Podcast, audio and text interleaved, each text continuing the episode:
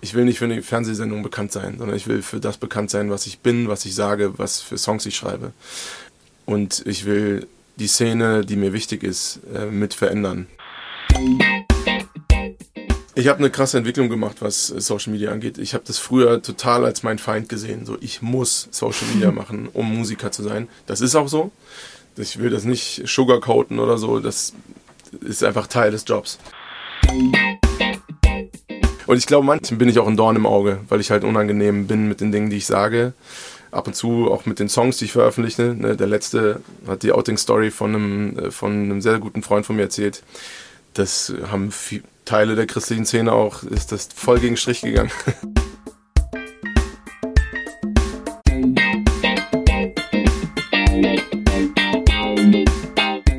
Hallo und herzlich willkommen im Yeet Podcast, dein Podcast zum Thema, wie wir die sozialen Medien für Glaube und Kirche nutzen. Mein Name ist Lilith Becker und heute zu Gast ist der Musiker Johnny vom Dahl. Herzlich willkommen. Hallo Lilith, ich freue mich sehr hier zu sein. Johnny vom Dahl ist 27 Jahre alt, hat BWL studiert, er nickt, war bei Voice of Germany und hat dort den Titel erhalten lässigster Pfarrerssohn Deutschlands. Das stand auch eine Zeit lang in deiner Insta-Bio. Ja. Du machst Musik als Solokünstler und zusammen mit dem Edify-Kollektiv. Und du hast einen sehr lustigen Podcast zusammen mit einem Freund, der sich Hookline nennt. Hooklines, ja. Genau. Hooklines. Ja. Okay. Ich habe gerade gesagt, ich könnte da Fan werden, auf jeden Fall. Sehr lustig. Über all das möchte ich heute mit dir reden. Und zuvor aber haben wir eine neue Rubrik eingeführt. Eine Schnellfragerunde. Sieben Fragen für jede, jeden Tag in der Woche ein. Ah, geil, okay. So, erste Frage. Du hast in mehreren Städten ja schon gewohnt, habe ich gesehen, ne? Weimar, Lübeck, Hofheim bis Lüneburg. Genau. Ach, Lüneburg. Ja. Okay, fast. Ja, fast. Was mit der Lü. Ist nicht so weit auseinander entfernt. Lüneburg, Weimar, dann hast, bist du in Hofheim aufgewachsen und jetzt Marburg. Genau. Und ich habe tatsächlich noch, aber das weiß fast niemand, äh, in Offenbach bin ich geboren, also fast hier um die Ecke. Oh. Und äh, habe noch in London gelebt. Äh, okay. Zweimal. Also einmal ganz äh, als Baby und dann nochmal nach dem Abi. Dann wäre die erste Frage, wo hast du bisher am liebsten gelebt und wieso? Oh, das, das würde mir schwerfallen, jetzt da einen rauszupicken, weil jede Stadt so für einen bestimmten Lebensabschnitt steht. Ich, zum Beispiel in Weimar habe ich eine WG mit meinem Bruder und meinem Opa geführt. Das war eine super geile Zeit äh, und es hat total Spaß gemacht. Lüneburg steht für mich so für das erste Mal so richtig erwachsen sein und irgendwie ausziehen. Also alles für sich. Marburg jetzt ist auch voll geil. Aber am liebsten, ich glaube, ich würde sagen, Lüneburg war schon, war schon, war schon cool, so weil dieses als junger Mensch äh, raus in die Welt, erste eigene Wohnung, so das, was man halt kennt, irgendwie boah, krass, irgendwie werde ich jetzt gerade erwachsen, zumindest fühlt sich so an, ist ja auch oft nervig, aber so dieses Freiheitsgefühl, weg zu sein, ganz raus im Norden, so und ähm, genau, was sich dann aber ja, wie es wahrscheinlich auch viele kennen, irgendwie ändert, dass man dann doch wieder zurückkommen will. Genau, und deswegen, ich bin waschechte Hesse. Mhm. da äh, kommt man dann, dann noch irgendwann zurück. Und deswegen sind wir jetzt in Marburg. Und ja, aber wenn ich jetzt eine picken müsste, weil Marburg sind wir jetzt noch nicht so lange, aber das fühlt sich schon so an, als wäre das jetzt eine längere Station, würde ich jetzt erstmal Lüneburg sagen, ohne die anderen Stationen dabei zu diskreditieren. Hast du auch gut ausgeführt. Äh, Hast äh, jeder ihr es gelassen. Was riechst du richtig gerne? Pommes. Ja, okay. Und, und den Geruch von Gitarrenseiten. Es ist, ist ein ganz weirder Fetisch, aber. Pommes und Gitarrenseiten. Ich liebe es, neue Gitarrenseiten äh, aufzuziehen. Und das, also einerseits das Gefühl und die, die haben irgendwie immer so einen, so einen ganz besonderen Geruch. Ich weiß nicht, ob die Gitarristen da draußen das nachvollziehen können. Das ist voll die schöne Antwort, finde ich, weil irgendwie habe ich das Gefühl, man kann gleich so ein bisschen hören, wer du bist. Mhm. Ne? Weil ich, ich stelle mir das jetzt einfach gerade so vor. Fressen und Gitarre spielen. Nein. Nee, ich meinte so, jemand, der auf Tour ist oder Musiker, ne, und dann immer vergessen zu essen und dann, ah, Pommes schnell. Das ist ja, geht ja schnell, voll, dann, wenn man sich welche holt. So habe ich es mir eher vorgestellt. Leider ist das oft die Option, die man dann wählt. Ja, und in eurem Podcast habe ich gehört, ähm, Pizza, Pizzabrötchen und Döner hinterher. So, ja. Genau. Wenn man im Studio zwölf Stunden saß und vergessen hat zu essen, dann kommt das durchaus da hinten raus. Ja. Welches ist deine schlechteste Angewohnheit und wovor schützt sie dich? Äh, meine schlechteste Angewohnheit, würde ich sagen, ist, da wird es jetzt schon gleich ziemlich deep, aber äh, ist mich doppelt zu verbuchen. Also ich habe ein riesiges Problem, habe ich auch im Podcast gesagt mal, dass ich immer mal wieder, also früher war das total oft, aber immer mal wieder stelle ich fest, hey, ich habe zwei Termine zur gleichen Zeit im Kalender stehen. Und dann kommt man in diese mega blöde Situation, dass du einer, einem davon irgendwie sagen musst, ich habe hier Scheiße gebaut. ähm, und das ärgert mich äh, zugrunde, wenn das passiert. Äh, also es ist eine Riesenschwäche von mir. Ich weiß auch nicht, woher das kommt. Das ich sage so gerne ja, weil ich sehr viele Sachen sehr gut finde oder total Bock drauf habe. Bin aber dann manchmal nicht so konsequent direkt in den Kalender zu gucken und trage es mir einfach ein, so über über Siri, ne? So, ich mache ganz viel, so, spreche einfach ins Handy und dann geht's los und dann gucke ich aber nicht mehr rein. Das ist eine sehr schlechte Angewohnheit, wobei es vielleicht keine Angewohnheit ist, sondern eher so eine Eigenschaft. Und sie schützt mich äh, davor, Dinge zu verpassen, glaube ich. Ja, ich will, ich will, will ungern äh, das Gefühl haben, ich hätte was, was ich hätte erleben können, äh, nicht gemacht, weil ich mich nicht getraut habe oder so. Und deswegen sage ich sehr oft einfach mal ja. Oder weil du vorher schon Nein gesagt hast, ne? Genau. Dann ja. das selbst abwerten im Kopf, das machst du dann nicht dadurch. Nee, genau. Du, ja, ja, ja mache ich auch. Ja, let's go. Ja, aber, das ist gerade ein Willi-Denken von der Biene Meier. Von Blume zu Blume. Ja, die auch noch. Was machst du, wenn du dich selbst beruhigen musst? Still sein, Gitarre spielen, äh, in die Natur gehen, Sport, ganz viel. Solche Sachen. Wo ich, wo der Kopf irgendwie abschaltet. Ja, gerade als äh, Freiberufler ist es ja oft so, dass man äh, selbst und ständig arbeitet. ähm, und da sind einfach Dinge, die den Kopf beschäftigen, sind ganz gut. Ja. ja. Deswegen würde ich das Hauptding, würde ich Sport sagen. Du hast still gesagt, ne? Sehr schöne Single auch. Still, finde ich. Ja. Sehr schönes Lied. Kann ich empfehlen. Die Frage ist vielleicht ein bisschen ähnlich, aber vielleicht auch anders. Mal gucken, wie sieht deine perfekte Erholung aus? Auch Sport klingt vielleicht ein bisschen, bisschen konträr, aber ich, ich, Skifahren oder so, ich liebe es. Den ganzen Tag äh, brettern. Je nachdem, wie stressig die, die Phase davor war, das sieht man immer an meinem Fahrstil. Ähm und aber das ist für mich äh, psychische Erholung einfach. Ne? Abschalten, sich treiben lassen, Berge, finde ich super. Genau. Okay, Skifahren geht ja immer nur so einmal in der Saison, dann einmal im Jahr, ne? Ja, ja, das sind also, also alles, was irgendwie mit Bewegung zu tun hat und Natur draußen. Genau. Ich muss manchmal muss ich dann auch zusehen, dass ich mich auch körperlich erhole, aber ich habe, glaube ich, mehr körperliche Energie als psychische. Genau, deswegen kann ich ganz gut physische Energie rausballern, um mich äh, psychisch zu erholen. Oder ich wende einfach mehr psychische Energie auf im Alltag. Das kann auch sein. Die nächste Frage ist mir eingefallen, weil ähm, das war ja relativ knapp jetzt unsere Verabredung und ich ja. dachte schon, ich bin eine deiner Doppelbuchungen. Und dann wollte ich dir eigentlich nur ein Lied schicken, Oh Johnny. Und dann habe ich überlegt, was ist eigentlich von den Johnny-Songs dein, dein Lieblingssong? Also es gibt ja Oh Johnny von Jan Delay oder ja. kennst du vielleicht auch Ausreden Johnny von Willy Astor? Ist auch ein sehr süßes Lied. Ja, bestimmt, wenn ich es mhm. höre. Vom Titel her nicht. ähm, ja, das, also der, der, mit dem ich am meisten konfrontiert worden bin, ist auf jeden Fall Oh, oh Johnny von Jan Delay. Oder, ähm, ach, der fällt mir jetzt nicht ein. Aber also, da würde ich einfach mal den picken, weil das so auch voll in meine Generation passt.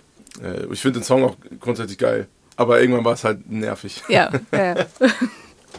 Solltest vielleicht auch nicht alles auf dich beziehen, ne? Ich glaube, es ist schon ein bisschen. Nee, ja. nee, äh, ich distanziere mich vom Inhalt, aber der Vibe vom Song ist irgendwie ganz gut. Ja, ich finde auch. Ein richtig gutes Tanzlied, ja, auf jeden Fall. Genau. Was macht dich verlegen? Das sind aber tiefe Fragen hier. Was macht mich verlegen? ob man ob es mir glaubt oder nicht, aber ich stehe ungern für Dinge im Mittelpunkt, die ich in Anführungsstrichen geleistet habe. Und dafür dann so öffentlich angepriesen zu werden, ist mir manchmal unangenehm. Oder was heißt unangenehm? Mm, doch, das macht mich verlegen. Weil ich, ich bin nicht besonders gut da drin, mich selber zu loben für Dinge, die ich erreicht habe. Weil ich versuche immer, das ist auch eine totale Krankheit, immer so das Optimierungspotenzial zu sehen vielleicht auch so eine Generation Krankheit, ne? Selbstoptimierung und so, so, so, Zeug, was auf jeden Fall auch ziemlich toxisch ist an vielen Stellen. Wenn ich dann Lob kriege für Dinge, dass ich mir selber dann sage, ja, aber es wäre noch, wär noch geiler gegangen. ja, deswegen macht mich das Verlegen durchaus. Das befriedigt nicht deinen inneren Antreiber, wenn dich jemand lobt, ne? Nee, nee, genau. Also es ist, mein Potenzial wird sehr viel mehr ausgeschöpft, wenn ich Kritik ernte, weil ich das irgendwie aus dem Weg räumen will. Aber ich würde das nicht empfehlen, ja. weil es ist sehr, sehr gut, sich ab und zu mal auf die Schulter zu klopfen und zu sagen, so, ey, das hast du gut gemacht. Und es gibt immer Raum für Optimierung, so, äh, oder dass es noch besser geht, so. Aber darum geht es ja nicht unbedingt immer, sondern das, was man schafft, ist es auch wert, gelobt zu werden. Selbst wenn es andere gibt da draußen, die es vielleicht noch besser hätten gekonnt oder so. Und dann ist aber auch die Frage, was für Maßstäbe setzt man da. Gerade in der Kunst, gibt es da ein besser oder schlechter oder gibt es da einfach nur sein Style, mein Style? Und solange man sein Bestes gegeben hat, ist es doch ein geiles Ergebnis. Und ja, aber das macht mich verlegen.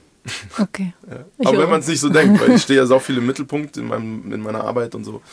Du übst noch Komplimente annehmen. Genau, ja, ich übe das noch. Ja, kann ich verstehen. Das, ich musste das tatsächlich auch üben. Ja. So.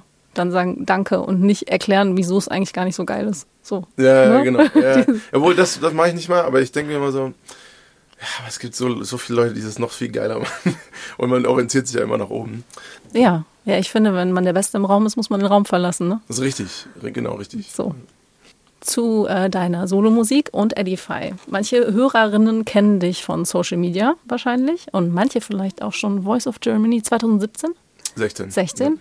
Was würdest du sagen, wofür bist du heute vor allem bekannt? Ich glaube, das hat sich im letzten Jahr sehr verändert, weil ich einfach über das Christabel, da habe ich mit Edify äh, Lobpreis gemacht. Und dadurch bin ich irgendwie zu so einer öffentlichen Person geworden in diesem christlichen Spektrum, wo ich vorher gar nicht präsent war, auch ganz bewusst nicht, weil ich mir nicht so sicher war, wie ich Teil dieser Szene sein will, beziehungsweise kann, ohne mich selber zu verraten. Und diese ganze Christabel-Sache hat mir gar keine Wahl gelassen. So, ich war dann einfach eine öffentliche Person und irgendwie wurde es dazu, dass Menschen sich angehört haben, was ich sage und dementsprechend ähm, muss ich dann eine Entscheidung treffen, wie ich jetzt auftreten will. Und ich glaube, ich, ich oder ich hoffe, ich weiß es ehrlich gesagt gar nicht so genau. Ich hoffe, dass ich vor allem als Musiker bekannt bin, der Musik macht, die ihm auf dem Herzen liegt. Und dass ich als Brückenbauer bekannt bin zwischen christlicher Szene und säkularer Szene, äh, weil mir beide extrem am Herzen liegen. Und da hängt auch die Entscheidung mit zusammen nach dem Christabel, dass ich Teil der christlichen Szene sein will, auch ganz bewusst, auch öffentlich, aber in der Funktion als jemand, der so ein bisschen außerhalb steht, nicht so ganz drin in der Bubble ist und immer ein bisschen außerhalb steht und eben auf dieser Brücke tanzt zwischen diesen Welten und der einen Seite erklärt, wie die andere funktioniert oder wie die andere Seite denkt, aber dann auch vor allem in der christlichen Szene Dinge anzusprechen, die ich für problematisch halte, weil die gibt es auf jeden Fall. Aber ich habe in den fünf Jahren, wo ich gemerkt habe, ich bin ganz raus gerade und auch bewusst gemerkt, ich muss da irgendwie zurück zu der Heimat, wo ich hergekommen bin muss da irgendwie dem was zurückgeben, weil ohne das wäre ich nicht Musiker. Und ich hoffe, dass ich dafür bekannt bin, ähm, diese Brücke zu schaffen, zu bauen. Mal, mal besser, mal schlechter. Das wäre zumindest meine Hoffnung. Und ich glaube, manchen bin ich auch ein Dorn im Auge, weil ich halt unangenehm bin mit den Dingen, die ich sage.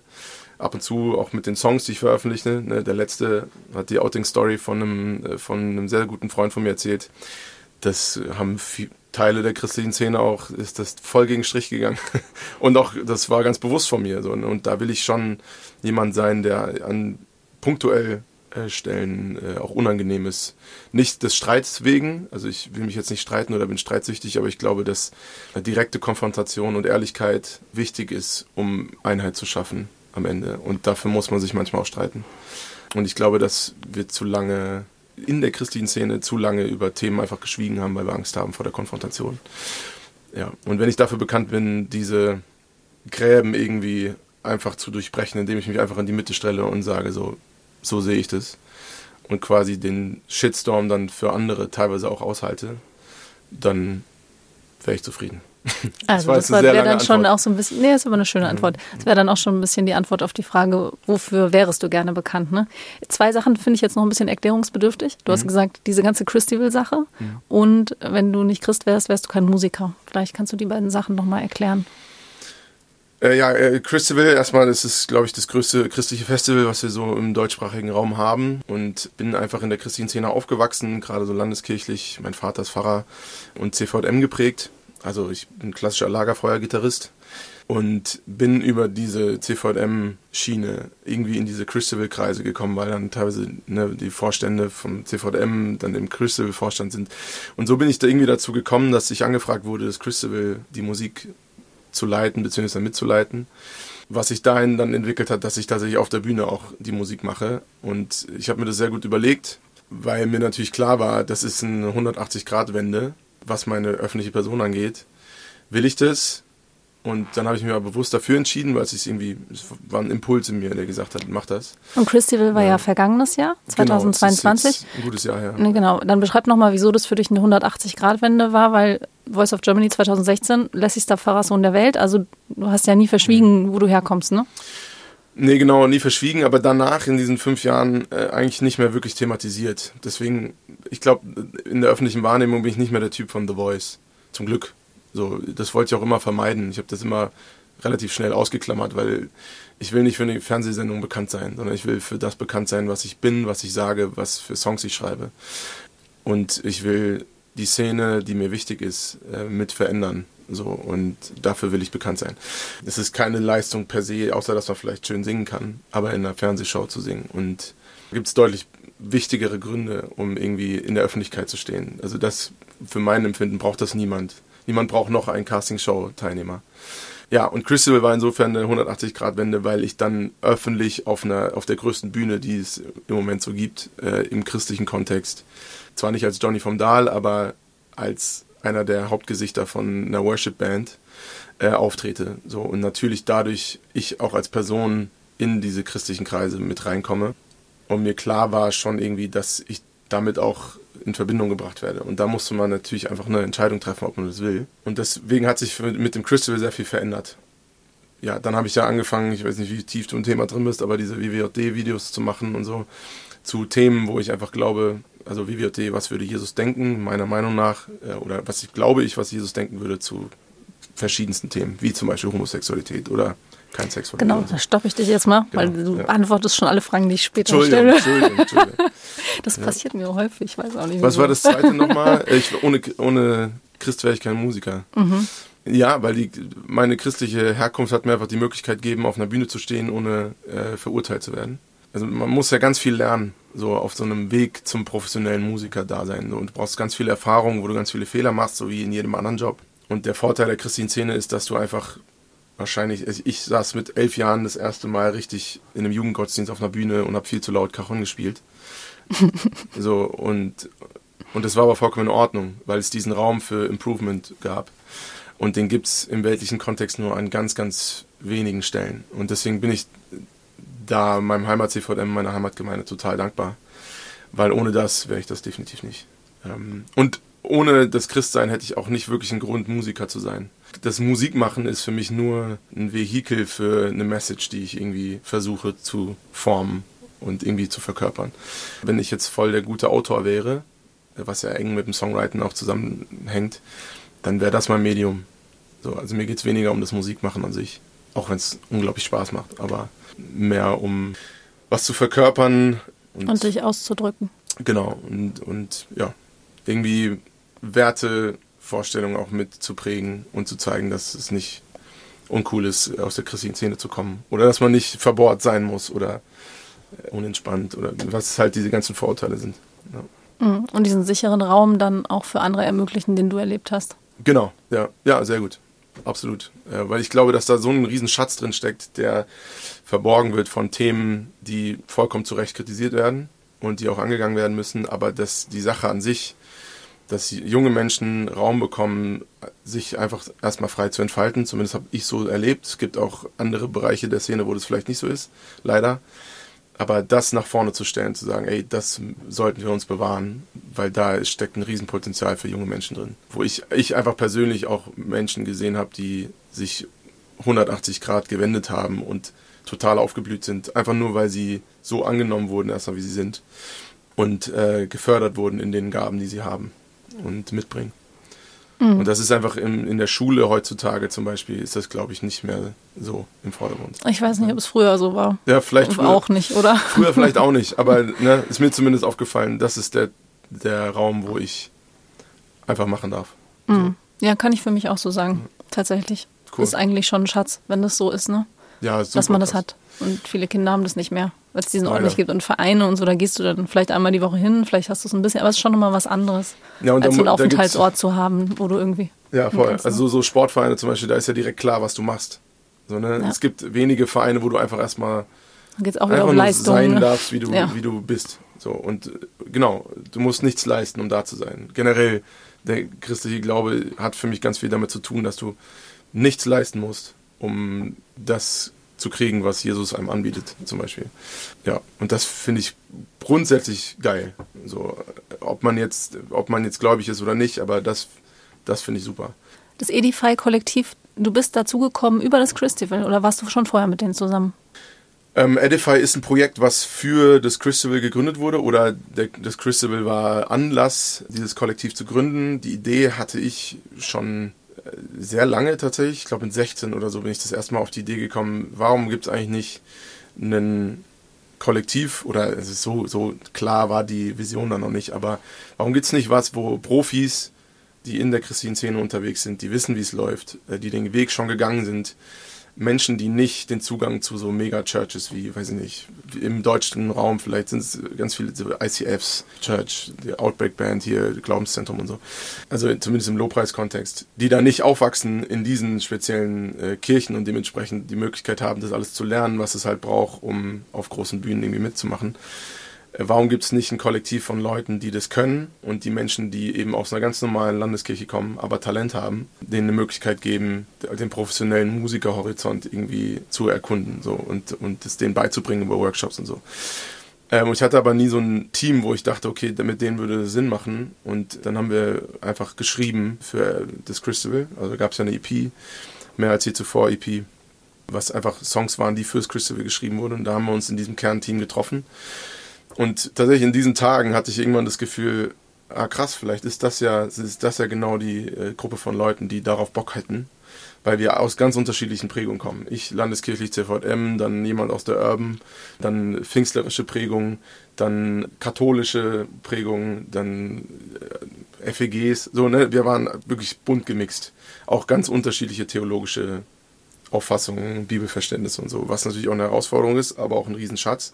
Und dann habe ich das da vorgeschlagen und es war direkt automatisch von uns allen eine Vision, die wir geteilt haben. Und so ist es entstanden. Äh, dann beschreibt nochmal, was ihr seid. Also ihr macht Musik zusammen und ihr wollt auch anderen Leuten ermöglichen, Musik zu machen. Genau, also Edify heißt, ist ein altenglisches Wort für auferbauen oder aufbauen.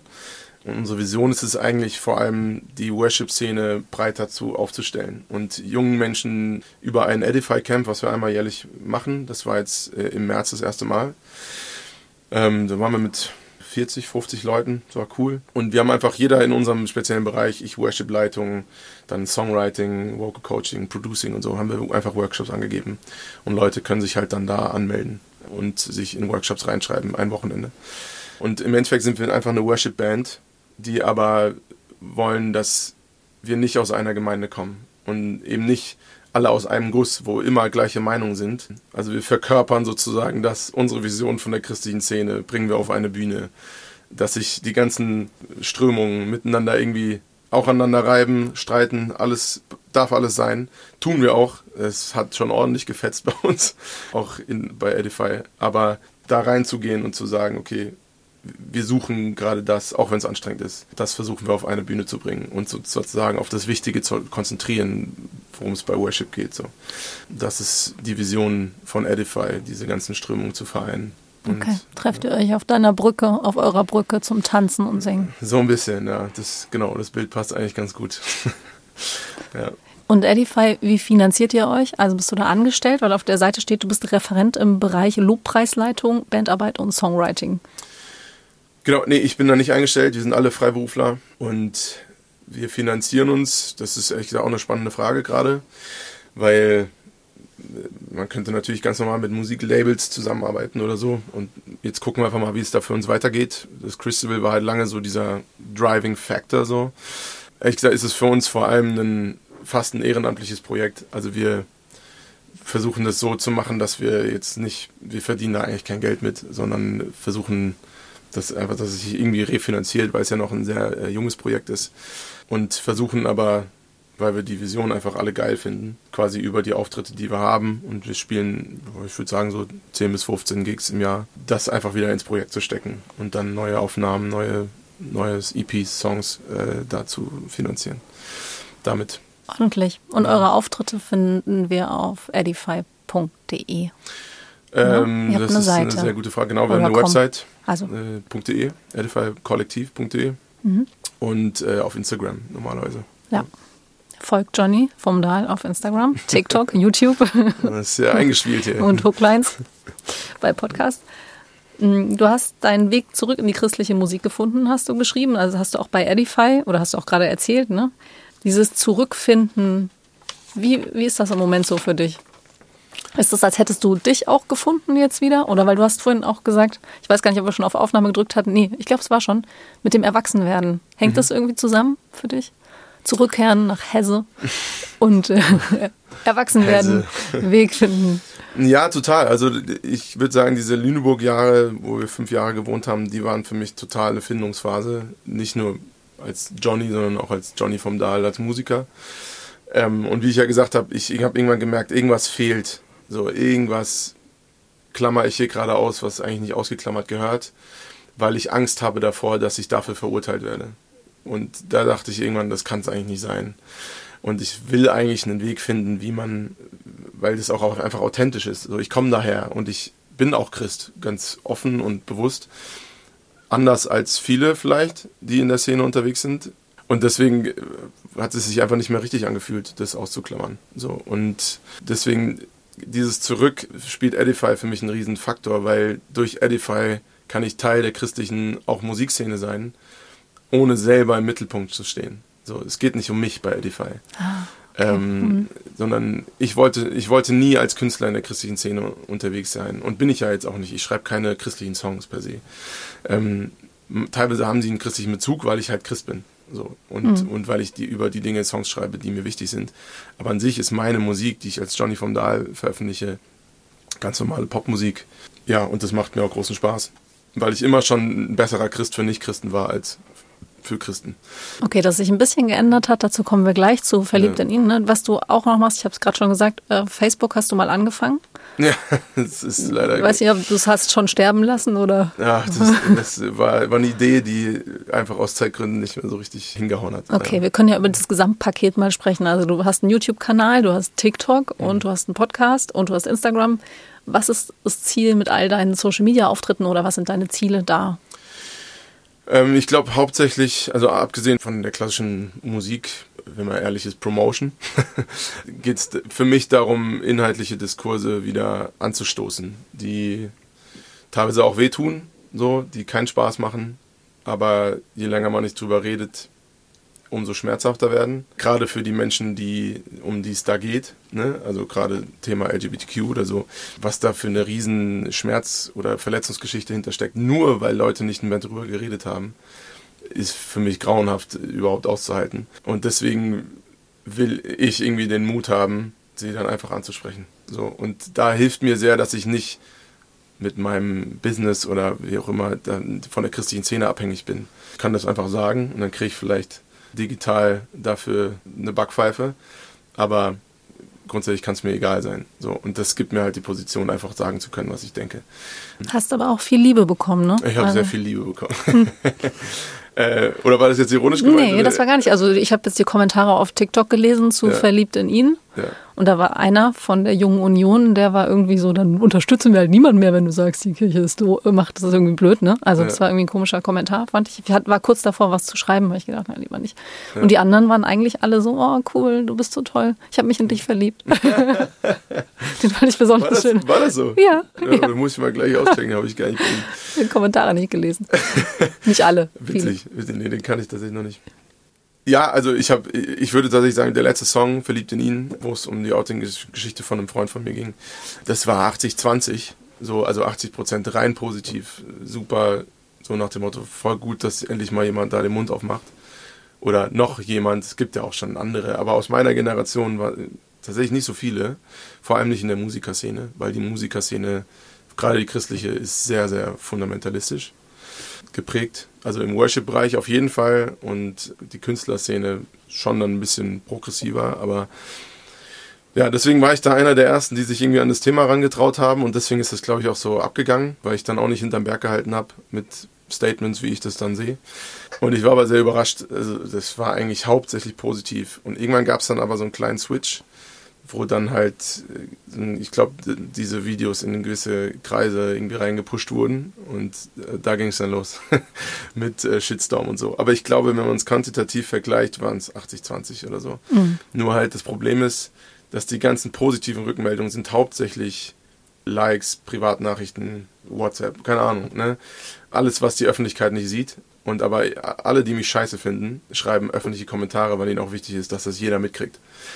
Und das ist ja immer so diese Dynamik von so Shitstorms, dass das immer viel, viel lauter aussieht oder sich anhört, als es eigentlich ist. Mhm. Hast du ja. im, in einem Bildinterview hast du die Schreihälse genannt. Ja.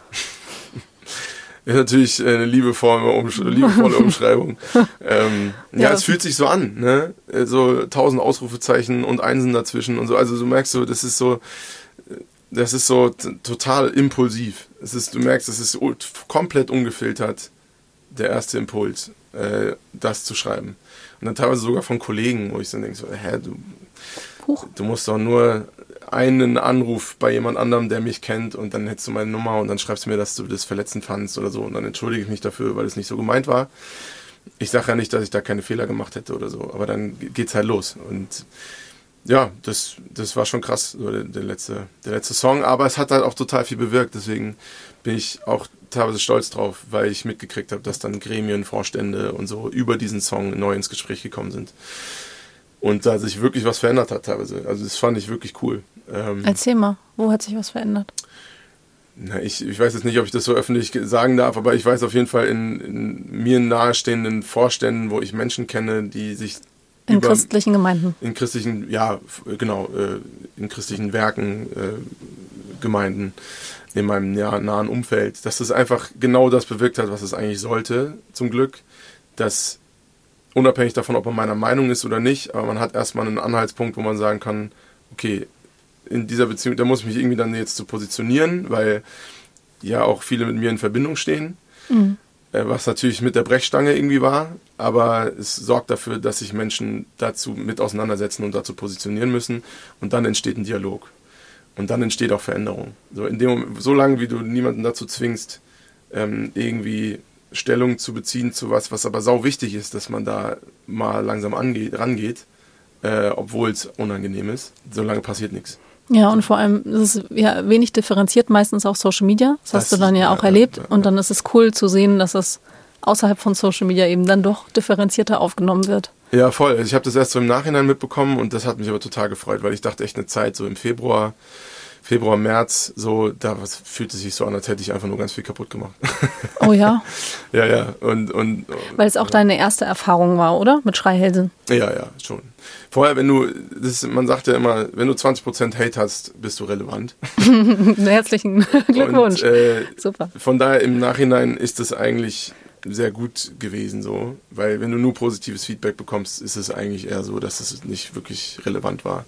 Deswegen jetzt im Nachhinein mit ein bisschen Abstand betrachtet, ist das alles super gelaufen äh, und freut mich total, dass es so ist.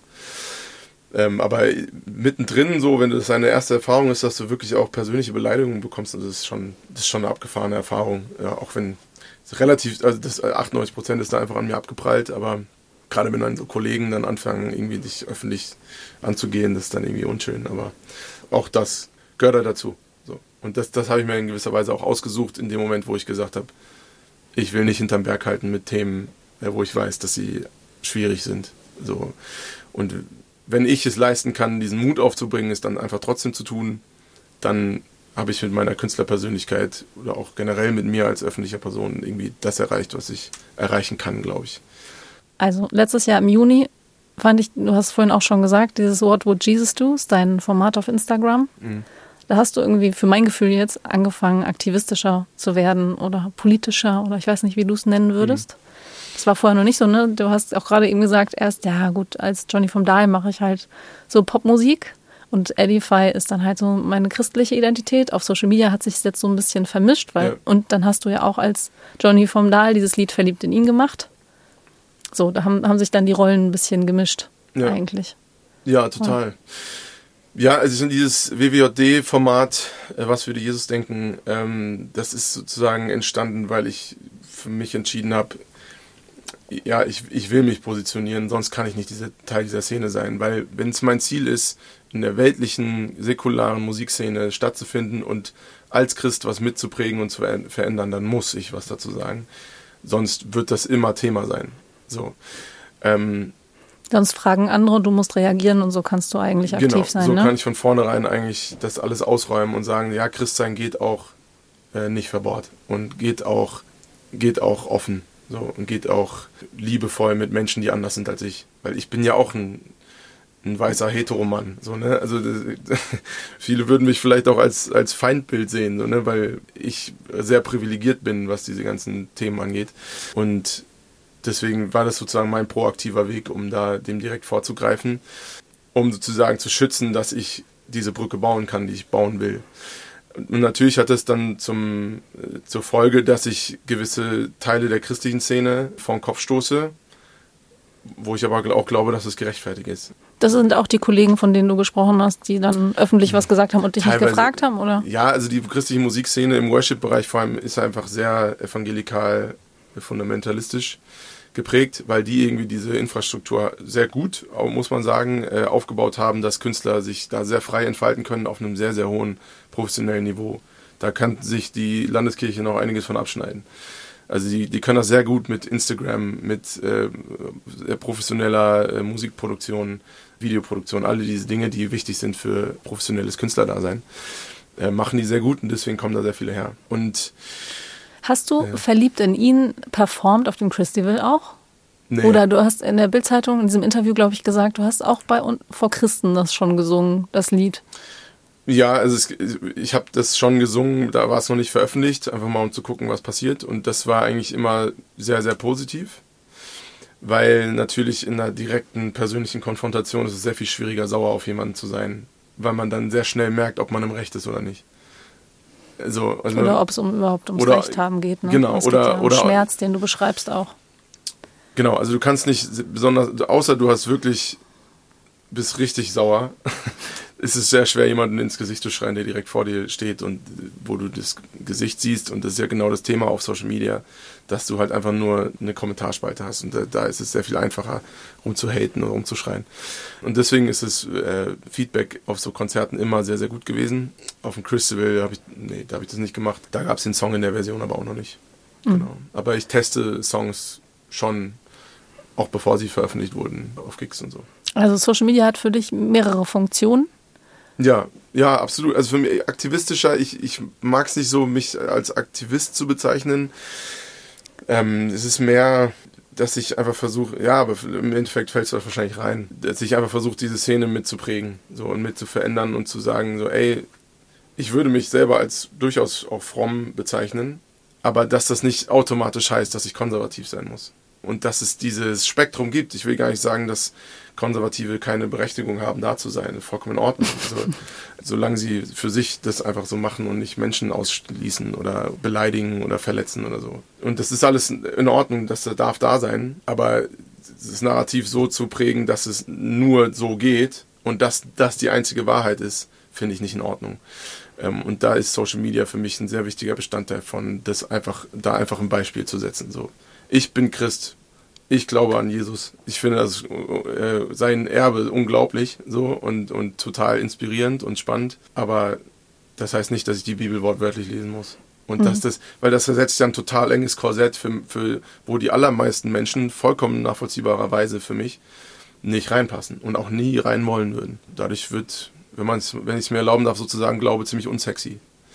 Obwohl eigentlich viel mehr Potenzial da drin steckt, nach meiner Auffassung. Mhm, Ähm, genau, das hatten wir vorhin ja auch schon ein bisschen.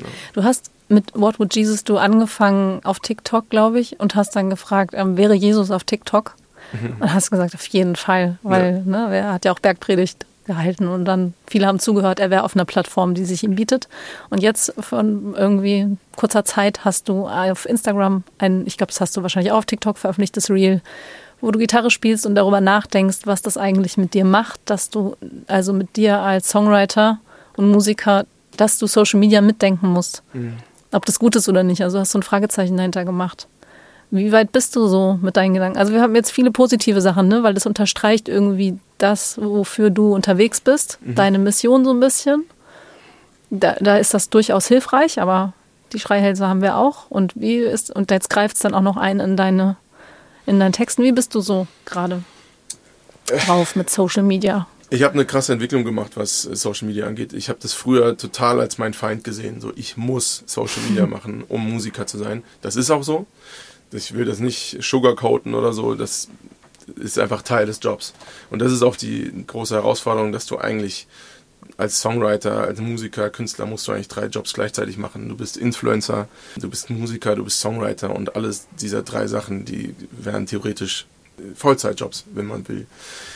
Also ich könnte den ganzen Tag damit verbringen, Influencer-Kram zu machen. Ähm, ich verstehe mich aber selber nicht als Influencer und wollte auch nie Influencer sein, sondern ich wollte Musiker sein, der über Themen Dinge verändert. Da kommt jetzt aber das Positive von Social Media mit rein, weil je nachdem, wie relevant ein Post ist, hast du halt einfach einen Einfluss auf Menschen, der unmatched ist. Also ich hatte im Februar, März, April jeden Monat irgendwie 300.000 Leute, die ich erreicht habe mit dem Zeug. Einfach nur, weil die ein bisschen äh, viral gegangen sind. Und dann überlege ich mir, mein Vater, versuche ich das gegenzurechnen, mein Vater äh, predigt seit 30 Jahren auf einer Bühne oder auf einer Kanzel und hat lange nicht so viele Leute vor sich sitzen gehabt.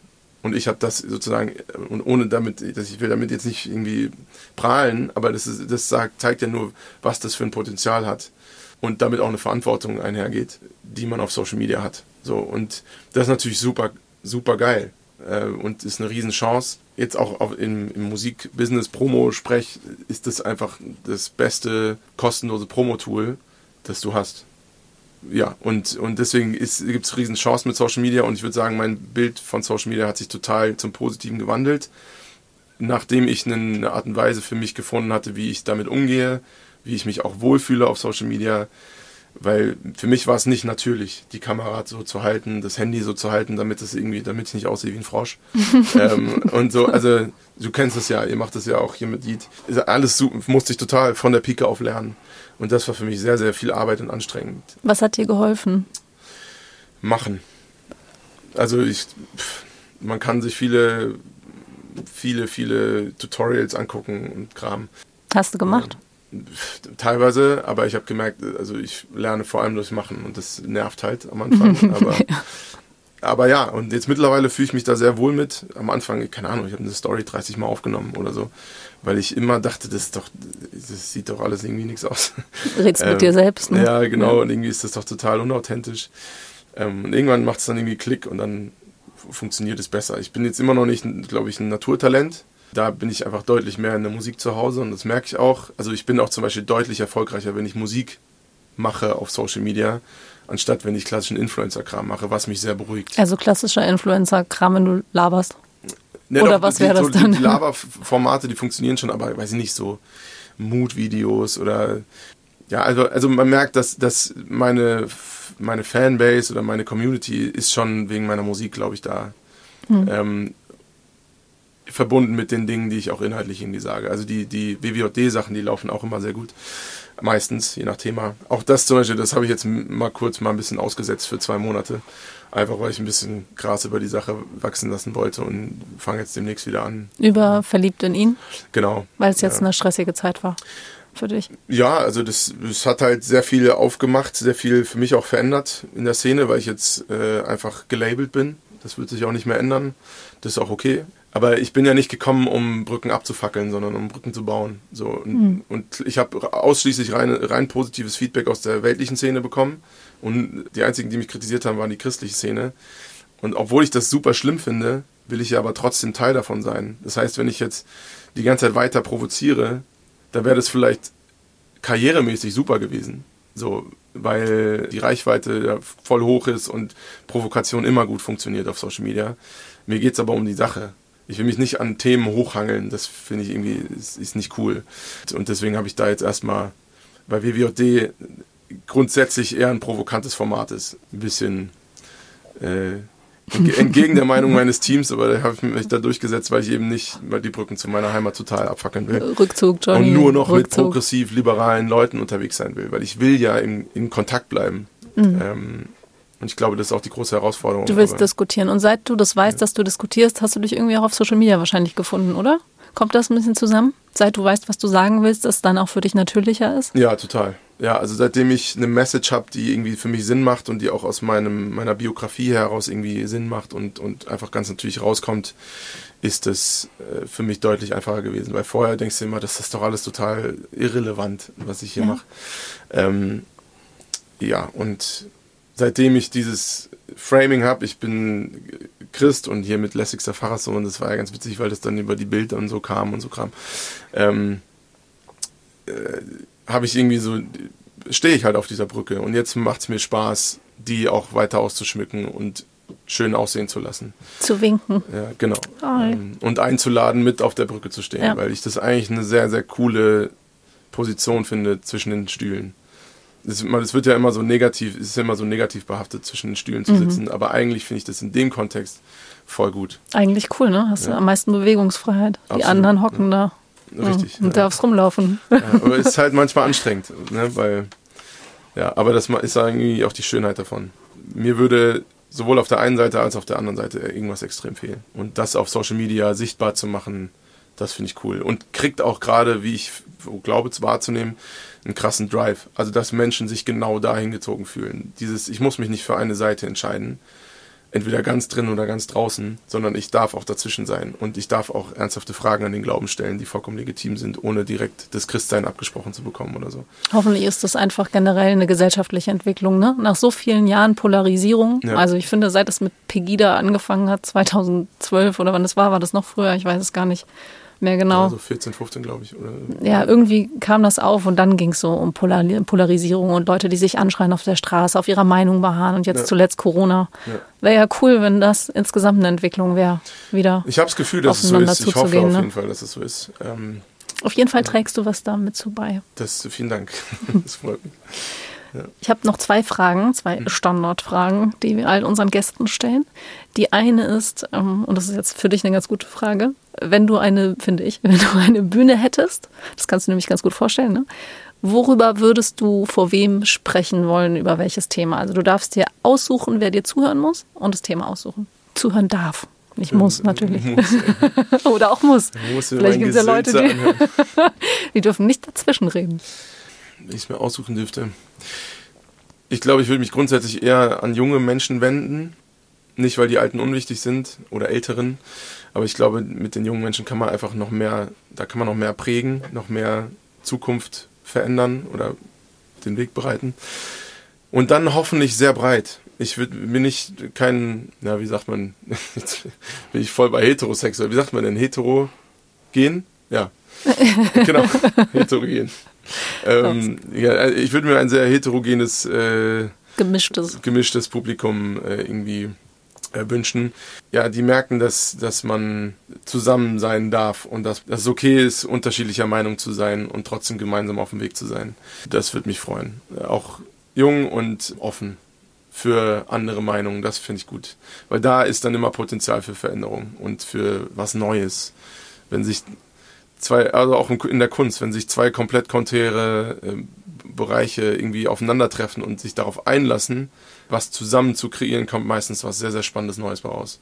Viel, viel besser, als wenn sich zwei, die eh das Gleiche machen, treffen, weil dann kommt definitiv das Gleiche wieder raus. Und das, glaube ich, ist eine Herausforderung, die wir generell auch gesellschaftlich gerade haben, das wieder mehr uns zu trauen. Ja, und wenn ich mir wünschen dürfte, welche Bühne, welches Publikum, da wäre es mir auch egal, wie groß oder klein die Bühne ist. Wenn ich es mir wünschen dürfte, dann wäre es das Publikum. Äh, die offen da reingehen, vielleicht mit einer Meinung oder einem Standpunkt, aber interessiert zuhören, um einen Standpunkt von jemand anderem zu verstehen und nicht zuhören, um Antworten zu geben. Den Satz habe ich geklaut von Merle, liebe Grüße. Merle schon. ähm, auch auf Instagram zu finden. Auch auf Instagram zu finden, ja. Unter Ed Merle schon, glaube ich, ne? Ja, ja, ich, ja. Glaube, ich, ich glaube auch. Nee, finde ich, find ich sehr treffend. Zweite Frage. Vielleicht einfach, kurz so wahrscheinlich. Was ist digitale Kirche für dich? Hashtag. Gibt es diesen Hashtag gibt's schon seit so ein paar Jahren? Du kannst auch sagen, was du darunter verstehst oder wie du es dir vorstellst. Äh, ich finde, verbinde damit vor allem ein Netzwerk, was nicht auf einen Ort äh, irgendwie runtergebrochen sein muss, was erstmal super schön ist, weil man connected sein kann mit Menschen, die von irgendeine ähnliche Herkunft haben. Und ja, die sich austauschen können über halt so Medien wie Social Media. Bei digitaler Kirche denke ich, oder würde ich aber auch immer so ein bisschen das Analoge mitdenken, weil gerade, wir hatten jetzt gerade Social Media Night und ich fand das voll geil, dieses Event, weil du direkt diese Gesichter, die du sonst nur von einem Bildschirm kennst, irgendwie mal vor Augen hast und was so super spannend war. Wir hatten da sehr viele konträre auch Positionen und so. In dem Moment wieder das Gleiche. Ne? Du hast keine Kommentarspalte vor dir, sondern einen Menschen mit einem Gesicht und Gefühlen und eine Ausstrahlung und so. Und es war alles so viel friedlicher. Deswegen ist, glaube ich, das Analoge bei digitaler Kirche super wichtig mitzudenken. Und ich glaube, das hauptsächlich im digitalen Raum stattfinden zu lassen, mit aber punktuellen analogen Treffen, das fände ich super schön, wenn das noch mehr stattfinden würde. Und ich glaube aber, dass wir da auf einem ganz guten Weg sind eigentlich. Also sich digital finden und analog treffen. Genau, digital finden und connecten. Ja. Ähm, und sich vor allem auch gegenseitig supporten. So, und irgendwie ja, zu pushen und, und zu unterstützen. So, das das finde ich nice. Dankeschön für all deine Antworten. Für Sehr alles, gerne. Was du gesagt hast und vor allem, dass du hier nach Frankfurt gekommen bist ins Studio. Das ist ja meine Homebase. Ja. Das war der Yeet Podcast. Herzlichen Dank, lieber Johnny, dass du da warst. Mehr Infos zu Johnny findet ihr in den Show Notes. Und wenn ihr uns schreiben wollt, schreibt eine Nachricht an info.yeet.de oder eine Direktnachricht über Instagram an yeet-netzwerk. Falls euch der Podcast gefallen hat und ihr es noch nicht getan habt, abonniert uns doch sehr gerne. Auf yeet.de findet ihr auch die Anmeldung zu unserem Newsletter mit Tipps für eure Social Media Arbeit. Und jetzt bleibt noch kurz dran für den Folgehype. Bis zum nächsten Mal. Ciao, vielen Dank für die Einladung. Immer wieder, sehr gerne.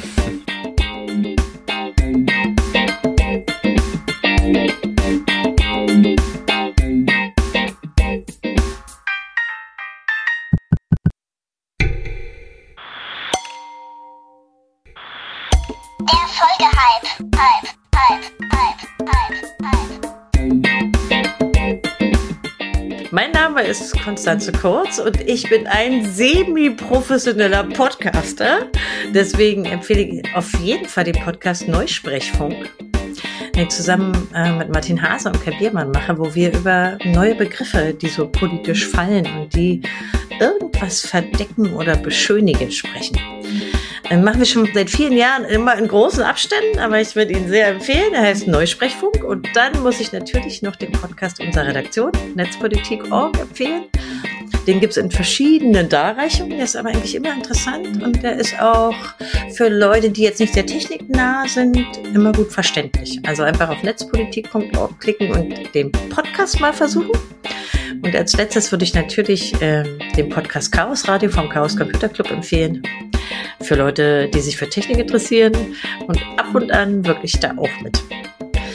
Und ansonsten bin ich, glaube ich, ähm, was Podcast angeht, ich höre unglaublich gerne Deutschlandfunk Kultur. Ich muss zugeben, die haben sehr viele Podcasts und die sprechen mich immer alle durch diese wunderbare Sprache. Die bemühen sich immer so um eine tolle Sprache. Ähm, da sprechen die mich sehr an. So mehr Empfehlungen habe ich jetzt aber nicht.